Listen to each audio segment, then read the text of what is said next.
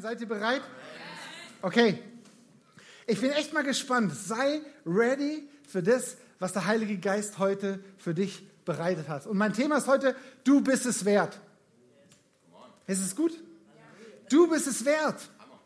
Du bist es wert. Ich, hab, ich muss auch gestehen, bei dem Titel, ich hatte, glaube ich, davor 15 oder 16 Titel, die ich mir so überlegt hatte und immer gedacht habe, so, jetzt kommt's ähm, habe das an verschiedene Leute geschickt und habe gesagt, so, Mensch, wie findet ihr das? Und dann kam so zurück, so, hm. Also die positiv, positivste Rückmeldung war noch, ja, nicht so. Also eher ein bisschen lame. Ähm, aber ich möchte heute, dass du heute ermutigst rausgehst. Weil wisst ihr, ähm, ich, ähm, wir möchten nicht einfach nur, wie gesagt, ich habe gerade gesagt, nicht nur Wissen vermitteln, sondern dass unser Leben verändert wird, dass mein Leben verändert wird. Und ich predige in erster Linie immer für mich. Ich predige nicht für euch so von hier oben herab, sondern wir sind eine Kirche, wir sind ein Leib und wir haben es alle nötig, vom, vom Herrn verändert werden, oder? Amen. So, als erstes möchte ich euch mal was zeigen hier. Ein Schuh. Ich weiß nicht, ähm, ob du dich mit Schuhen auskennst. Ich bin ein absoluter Schuhfreak. Ich wusste, dass jetzt alle auf meine Schuhe gucken. Deswegen hatte ich genau überlegt, was. Nein, es geht um den Schuh. Und zwar ist es ähm, ein Schuh von Nike aus den 1972er, äh, wurde er ähm, produziert. Und zwar ist es der Moon-Schuh. Der wurde so circa zwölfmal produziert. Man munkelt oder man sagt, dass der, dass der Produzent oder der Hersteller damals so diese Gummisohle, dieses Gummi für die Sohle in sein Waffeleisen gemacht hat und, und da die Schuhe produziert haben. Deswegen heißen auch manche Schuhe noch in der Serie heute Waffle Sneakers. Ähm, was, worauf will ich hinaus? Ich weiß nicht, ähm, wie viel, wenn du den Schuh kaufen würdest, ob du den Schuh überhaupt kaufen würdest. Wie viel du dafür ausgeben würdest. 10 Dollar, 20 Dollar, das ist ja in Amerika, deswegen Dollar, 50 Dollar, 500 Dollar. Der Schuh ist vor kurzer Zeit versteigert worden. Und ein Sammler hat den gekauft. Und ähm, ich könnte euch jetzt schätzen lassen, wie viel, für wie viel ähm, Geld, der über die Ladentheke quasi gegangen ist. Und es ist der teuerste jemals bei einer Auktion versteigerte Schuh und ging für sage und schreibe 437.500 Dollar. Wurde der, hat er den Besitzer gewechselt. Crazy! Ich meine, der Schuh ist dreckig. Der, der, der hat nicht nur einen Used Look, der ist used. Und ich fand es so krass zu sehen, wie ein Mensch sagt, hey, der Schuh ist mir so viel wert, dass ich diese Unsumme bezahle. Und ich möchte schon vorausschicken, du weißt, worauf ich hinaus will. Du bist noch viel, viel mehr wert. Und deswegen komme ich zum ersten Punkt. Gott zahlte den Höchstpreis für dich. Gott zahlte den Höchstpreis für dich. Wir kennen alle die, die Story, oder nicht die Story, die ähm, Bibelstelle aus dem Johannes 3,16. So sehr hat Gott die Welt geliebt, dass er seinen Eingeborenen, ja, ihr könntet es wahrscheinlich fortführen, dass er seinen einzigen Sohn gab, damit alle, die an ihn glauben, nicht verloren gehen. Und jetzt denkst du vielleicht, boah, habe ich schon hunderttausend Mal gehört. Und ich glaube, wenn du, selbst wenn du kein Christ bist, wenn du mit Kirche nicht viel am Hut hast, hast du den Vers irgendwann schon mal gehört, oder? Und ich habe mir überlegt, kann ich den bringen? Und ich dachte, ja. Warum? Weil, es, weil er zusammenfasst, um was es eigentlich geht, wie sehr Gott, wie viel du Gott wert bist, was, was du ihm wert bist, was er bereit war für dich zu geben. Wisst ihr, ähm, der, du warst es wert, dass Jesus für dich ans Kreuz gegangen ist. Und es sind keine News. Ja, jeder könnte es wissensmäßig vermitteln. Jeder könnte sagen, wow, kann ich alles erklären und alles pipapo. Aber weißt du, bist es wert, dass Gott alles gegeben hat, was er hatte. Und wenn wir nicht verstehen, wie, ähm, worum es da geht oder, oder was Gott auch Jesus, was Jesus Gott wert war, dann werden wir das niemals verstehen, wie viel wir, wie viel du Gott wert bist. Wisst ihr, was war sein ursprünglicher Plan? Warum hatte Gott Menschen gemacht? Erinnert euch ans Paradies? Oder? Gott hat gesagt, hey, lasst uns Menschen machen, lasst uns wirklich Gemeinschaft haben. Und, das, und darum ging es eigentlich Gott, dass er gesagt hat, Mensch, ich möchte ein Gegenüber. Ich möchte ein Ebenbild. Ich möchte jemand, der genauso ist wie ich, der genauso aussieht, der genauso handelt, der genauso in dieser Welt lebt. Und deswegen hat er zum Heiligen Geist, zum Sohn gesagt, hat, lasst uns Menschen machen. Ein Ebenbild. Und ihr wisst alle, die Sache ging ein bisschen in die Hose. Wir haben es verkackt quasi. Ja? Und zwar richtig. Adam und Eva und alle, die danach kamen, ihr könnt es nachlesen, ähm, haben es richtig, richtig, richtig, richtig vermasselt. Und wisst ihr, das war nicht einfach nur so eine kleine Sache, wo man gesagt hat, ja Gott, kannst du vielleicht so ein bisschen ähm, die Augen zudrücken, sondern es war richtig massiv daneben gegriffen. Und wisst ihr, ähm, weil es so massiv war, genau weil es so schlimm war, genau weil es nicht einfach nur so schwamm drüber, genau deswegen musste Jesus kommen. Genau deswegen war es notwendig, dass Jesus sein Leben hingegeben hat, dass Blut geflossen ist, dass jemand elendig verrecken musste, weil genau diese Trennung so, so schlimm war. Und wisst ihr, es geht nicht einfach nur darum, dass Jesus gestorben ist, sondern ihr wisst, es geht darum, dass, dass Jesus wieder auferstanden ist und es ging Gott um ewiges Leben. Ewiges Leben. Und ich habe früher immer gedacht, oder ich habe lange Zeit gedacht, und vielleicht denkst du das auch noch, ewiges Leben, wann startet es? Wenn wir gestorben sind. Aber ich habe gute Nachricht für dich heute Morgen. Das ewige Leben startet mit dem Zeitpunkt, wo du dich für Jesus entschieden hast. Dein ewiges Leben hat bereits begonnen. Und es geht nicht nur darum, einfach nur unser Dasein hier auf der Erde zu vegetieren und sagen so, Mensch, immer gucken, ja, ähm, so Sünde überwinden und da muss ich was tun und hier und da und da, sondern es geht darum, dass wir in diesem ewigen Leben, das Gott für dich, für mich, für uns alle bereitgestellt hat, was sein ursprünglicher Plan war, seit dem Garten Eden, dass wir das leben können, dass du es leben kannst. Und dafür war es wichtig, um das wiederherzustellen, dass Jesus gestorben ist. Darum ging es eben. Im Johannes 17,3 steht, was ist, was ist ewiges Leben? Das ewige Leben bedeutet ja, dich zu erkennen, den einzig wahren Gott und den, den du gesandt hast, Jesus Christus. Ja? Das ewige Leben bekennen, erkennen. Was meint also erkennen? Heißt erkennen einfach nur hm, checken, schnallen, wissentlich wissen, erkennen irgendwie so, du liest so die Bibel und denkst so, huh, Jetzt habe ich es erkannt. Jetzt habe ich die Erkenntnis. Sondern wenn wir in die Bibel reinschauen, erkennen wird meistens in dem Zusammenhang gebracht in der Beziehung zwischen Mann und Frau. An allererster Stelle oder das allererste Mal, auch wieder im Paradies, wo Adam erkannte Eva. Und wenn du die Bibel liest, schon gelesen hast oder immer wieder liest, das steht, es kommt immer, immer wieder vor, dass ein Mann seine Frau erkannte. Ihr guckt mich alle so fragend an. Habt ihr das schon mal gelesen? Der Mann erkannte seine Frau. Und wisst ihr, da geht es nicht einfach nur um Sex. Viele Bibelstellen, die übersetzen es, ja, der Mann schlief mit der Frau, Adam schlief mit seiner Frau. Und ja, es ist ein Teilbereich, aber in diesem Erkennen geht es eigentlich viel, um, um viel, viel mehr. In diesem Erkennen was auch hier in dem Text beschrieben wird, geht es um, um eigentlich eine, die intimste Beziehung zwischen zwei Persönlichkeiten, zwischen Mann und Frau. Es geht um eine, um eine intimste Verbindung. Nicht einfach nur körperlich, sondern auf allen Ebenen wirklich eine persönliche und intime Beziehung. Ähm, warum musste Gott also diesen Höchstpreis bezahlen? Ich sage es nochmal, Jesus hat, äh, Gott hat den Höchstpreis mit Jesus bezahlt, um genau diesen Zustand wiederherzustellen. Ja? Nicht einfach nur, ähm, um die Sünde beiseite zu schaffen, sondern es geht darum, was ist hinterm Kreuz. Die, die Sarah hat dann eine, eine super Message in München drüber gebracht. So, was heißt vorm Kreuz? Was heißt durchs Kreuz durchzugehen? Was heißt Leben hinterm Kreuz? Ähm, ist auf YouTube. Haut ihr euch rein. Genau darum geht es. Diesen Urzustand, wie Gott sich Zusammenleben mit uns Menschen gedacht hat, wiederherzustellen.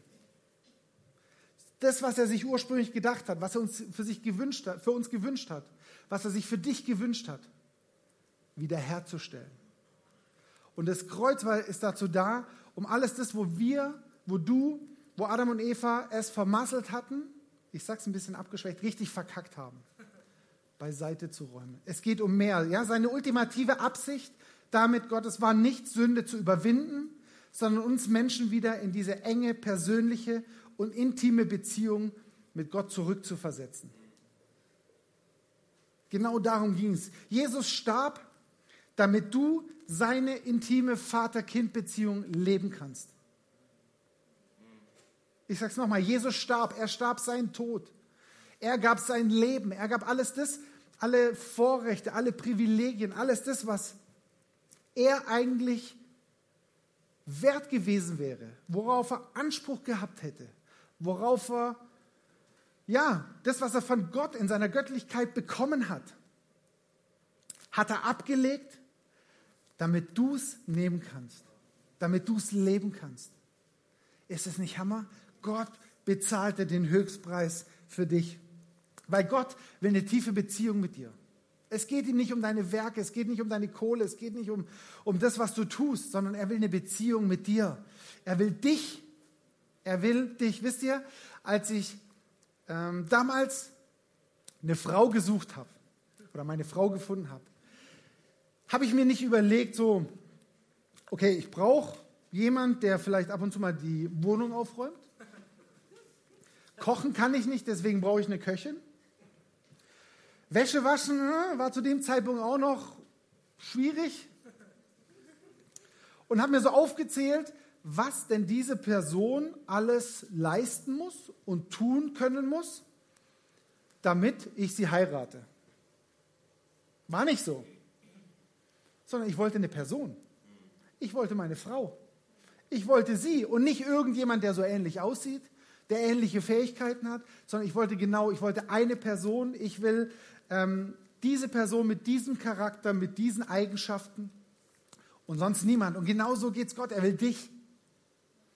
Er will keine kleinen Roboterchen oder Dienerchen oder so, die tun und machen und so, sondern er will dich.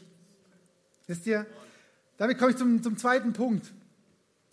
Tun versus getan. Ist guter, guter Punkt. Tun versus getan. In, ist ja in unserer Leistungsgesellschaft, wir sind darauf ausgerichtet, dass, dass wir alles, was wir erleben, an Erfolg, an Zustimmung, an dem, was wir bekommen, kommt aufgrund dessen, was wir vorher geleistet haben, wo wir den, den Preis bezahlt haben, wo wir geschwitzt haben, wo wir geackert haben, wenn du fleißig bist in der Schule und lernst, bekommst du gute Noten. Wenn du einen guten Job machst und viel arbeitest, bekommst du viel Kohle. Wenn du das und das tust, bekommst du das und das. Und wir gerade in der westlichen Welt sind so darauf eingetunt, dass alles, wenn wir was bekommen, du kriegst was geschenkt, sagst ja, oh, äh, was habe ich denn dafür getan? Und das ist eigentlich ein komisches Gefühl, oder? Kennst du das? Am Geburtstag sind wir langsam dran gewohnt, gewöhnt. Aber normalerweise, wenn jetzt irgendjemand kommt und sagt, ich schenke dir äh, hier ein neues iPhone, sagst du, hä? Ja, äh, was, muss ich damit machen oder, oder sonst irgendwas ist. Und es ist, weil wir einfach, sondern wir, alles das, was unser Wert geht dadurch verloren. Und wisst ihr, ähm, man kann vieles, zum Beispiel, nimm ein Stückchen Papier. Stellt euch so ein Stückchen Papier vor was du alles aus diesem Stückchen Papier machen kannst. Und wisst ihr, ich habe ich hab mal so ein Stückchen Papier mir genommen und habe da mal was Cooles gebaut. Ihr könnt es, ähm, ich habe da auch ein Bild von gemacht für alle, die, ja? Und ich finde es doch cool, was man aus so einem kleinen Stückchen Papier alles basteln kann. Ja? Es ist, ey, es ist nicht mein bester Flieger, aber ich habe mich wirklich angestrengt. Ich habe wirklich alles gegeben, dass es ein richtig geiler Flieger ist.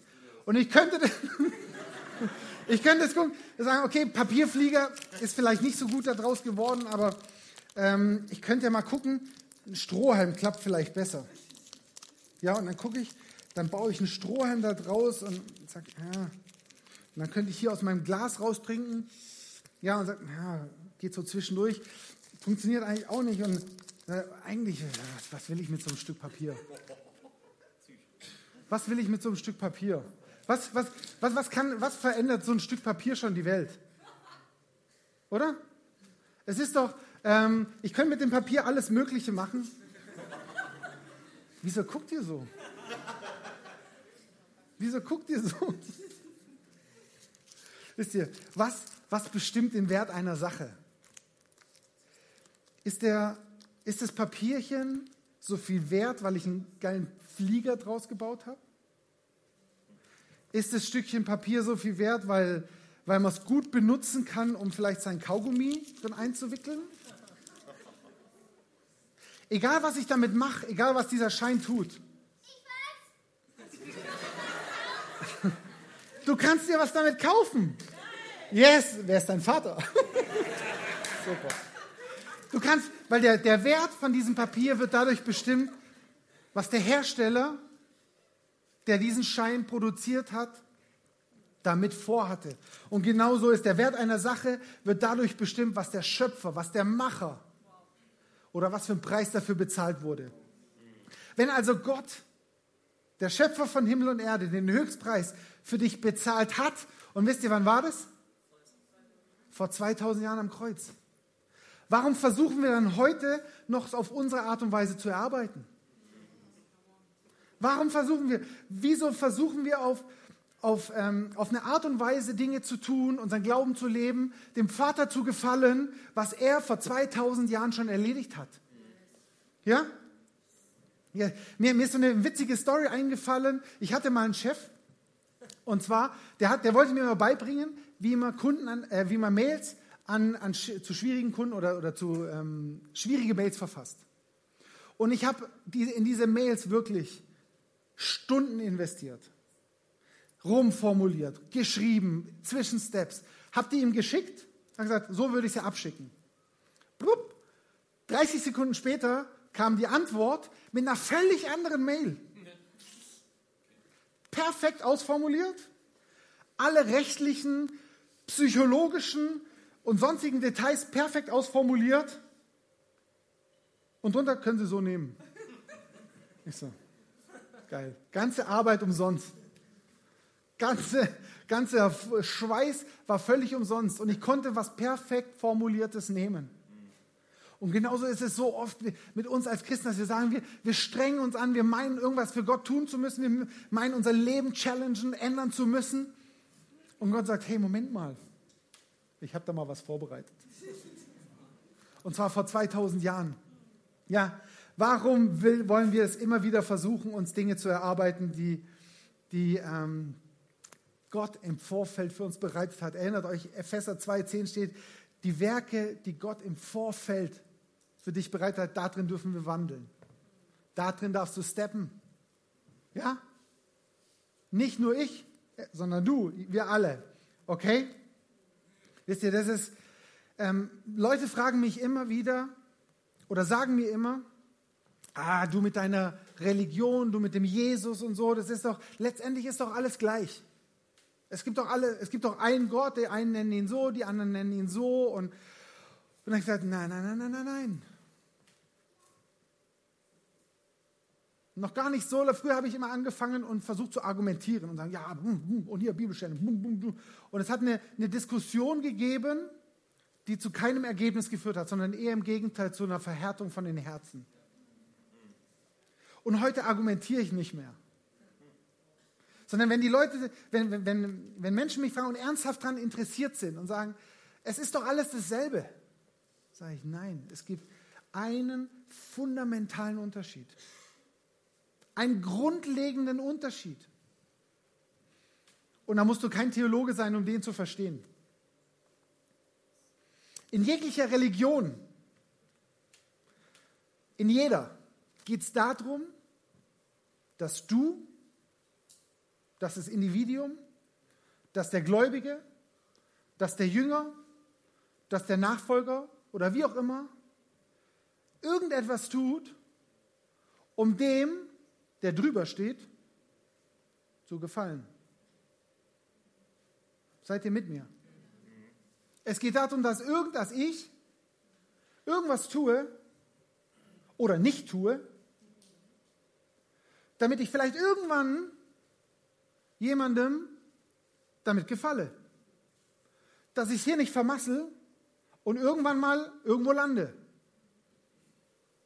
Ewiges Leben. Könnt ihr, ja? Versteht ihr, was ich meine? Und es, mir geht es darum, nicht auf irgendwelche Religionen oder sonst was anzuspielen, sondern dieses Prinzip zu zeigen, dass ich, tue was oder ich unterlasse etwas, damit ich irgendwas bekomme. Ich tue was, dass ich was bekomme. Merkt ihr irgendwas? Hatten wir das nicht gerade schon mal? Und, und der fundamentale Unterschied zu meinem Jesus ist, zu meinem Gott, er hat was getan, damit ich es nicht mehr tun muss. Er hat alles gegeben, damit ich es nicht mehr bringen muss. Er hat seinen Höchstpreis bezahlt, damit ich es nicht mehr zahlen muss. Versteht ihr den Unterschied? Versteht ihr den fundamentalen Unterschied zwischen dem, was ich tue und was er getan hat? Und deswegen tun, VS getan. Tun versus gern. Es ist so ein Unterschied. Und wisst ihr, ähm, nur, weil wir, nur weil wir Christen sind, weil wir Kirche sind und so, heißt es nicht, dass wir nicht immer noch manchmal diese Tendenz haben. Die habe ich auch manchmal noch. Wir haben alle, weil wir einfach so in diesem Leistungsdrang drin sind. Ja, ja, als ich mich für Jesus entschieden habe, da war das so. Da war das so. Er hat für alles bezahlt und ich, der arme kleine Sünder, darf zu ihm kommen. Aber ab dem Zeitpunkt, wo ich das einmal in Anspruch genommen habe, gilt es nicht mehr. Ist das das, was die Bibel sagt?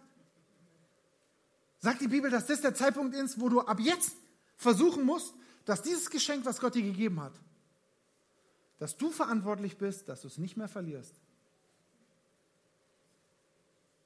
Komischerweise denken wir so oft. Und es war so freisetzend zu sehen, sag, Moment mal, das Angebot, dieses getan, was Jesus für mich am Kreuz erledigt hat, um mich wieder dorthin zu führen, wo er mich ursprünglich haben wollte. Das gilt mein ganzes Leben lang. Und ich kann nichts tun, damit Gott mich weniger liebt. Und ich kann nichts tun, damit Gott mich mehr liebt. Ich sage es nochmal, damit das nicht an dir vorbeigeht. Wir können nichts tun, damit Gott uns mehr liebt. Und wir können nichts tun, damit Gott uns weniger liebt.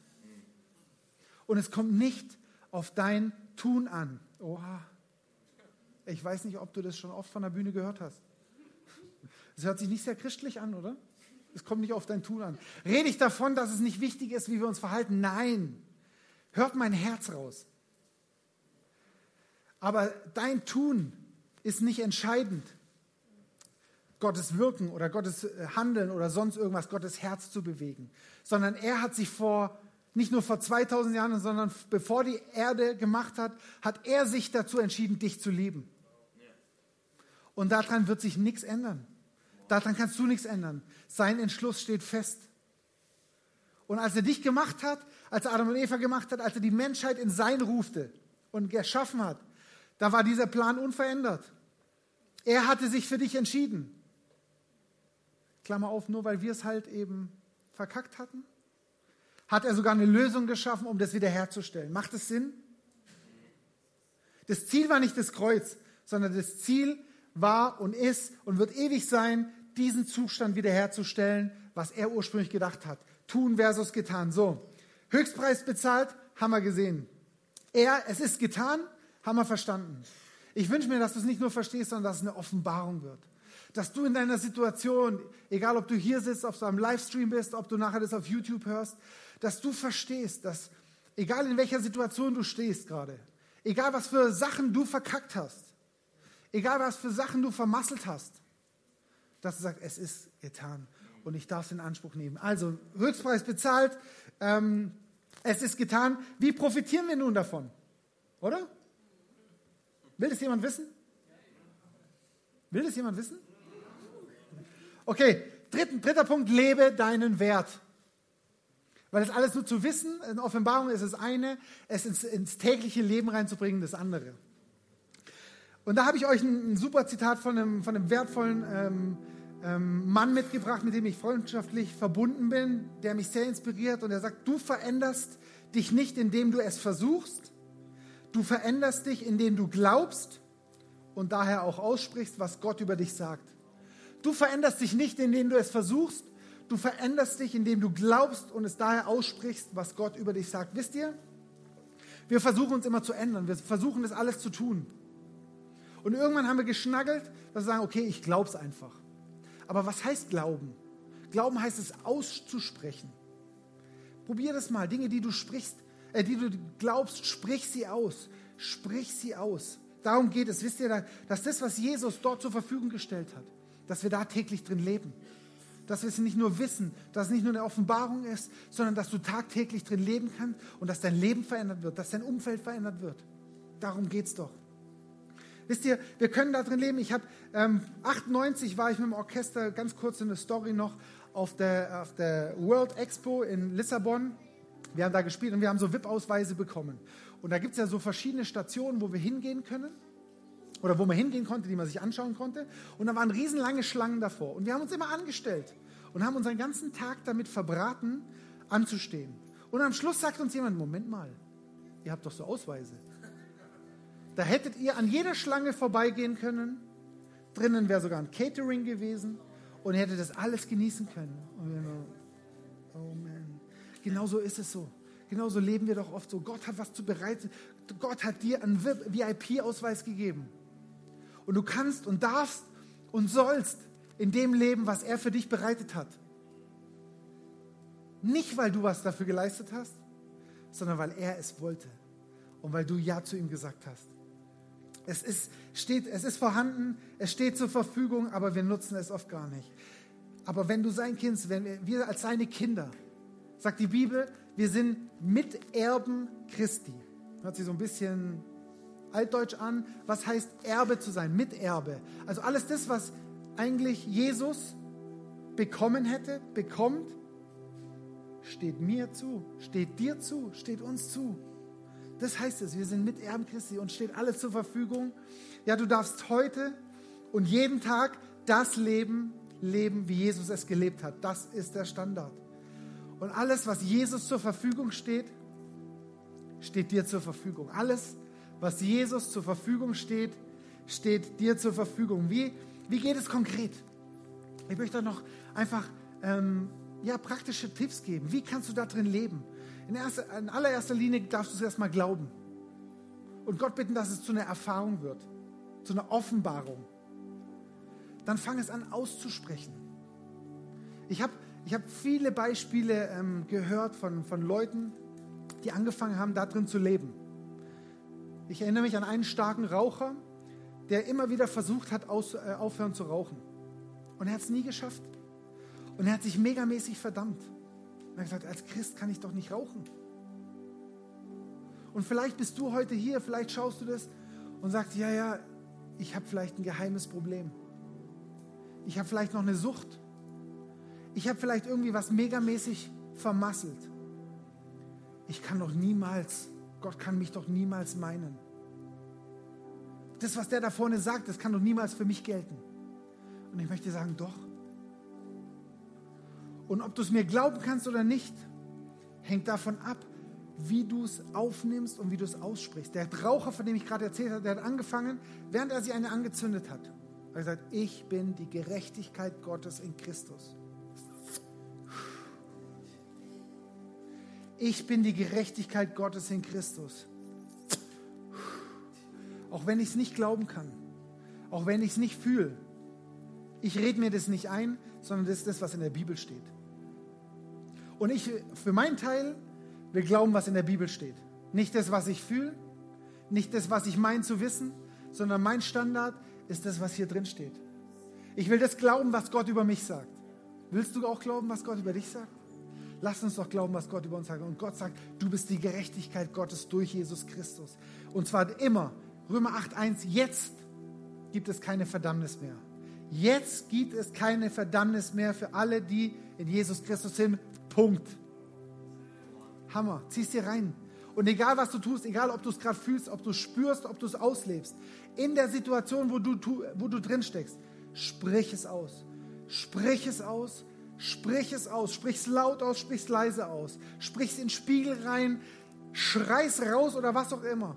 Und mach es so lang, bis es von hier oben nach hier unten ins Herz zu einer Offenbarung wird. Und dieser Rauch hat irgendwann mal, hat die Lust verloren, hat er die Lust dran verloren und hat gesagt, Mensch, da ist ja sowas viel Besseres. Ich will es ja gar nicht mehr, ich brauche es gar nicht mehr. Und er hat aufgehört, es selber zu versuchen, es selber zu tun. Und er hat gesagt, Moment, es ist getan und ich möchte jetzt in mein Leben in Anspruch nehmen. Deswegen sprich es auf, egal in welcher Situation du steckst, egal was du getan hast, egal was du vielleicht verm ähm, vermisst hast zu tun.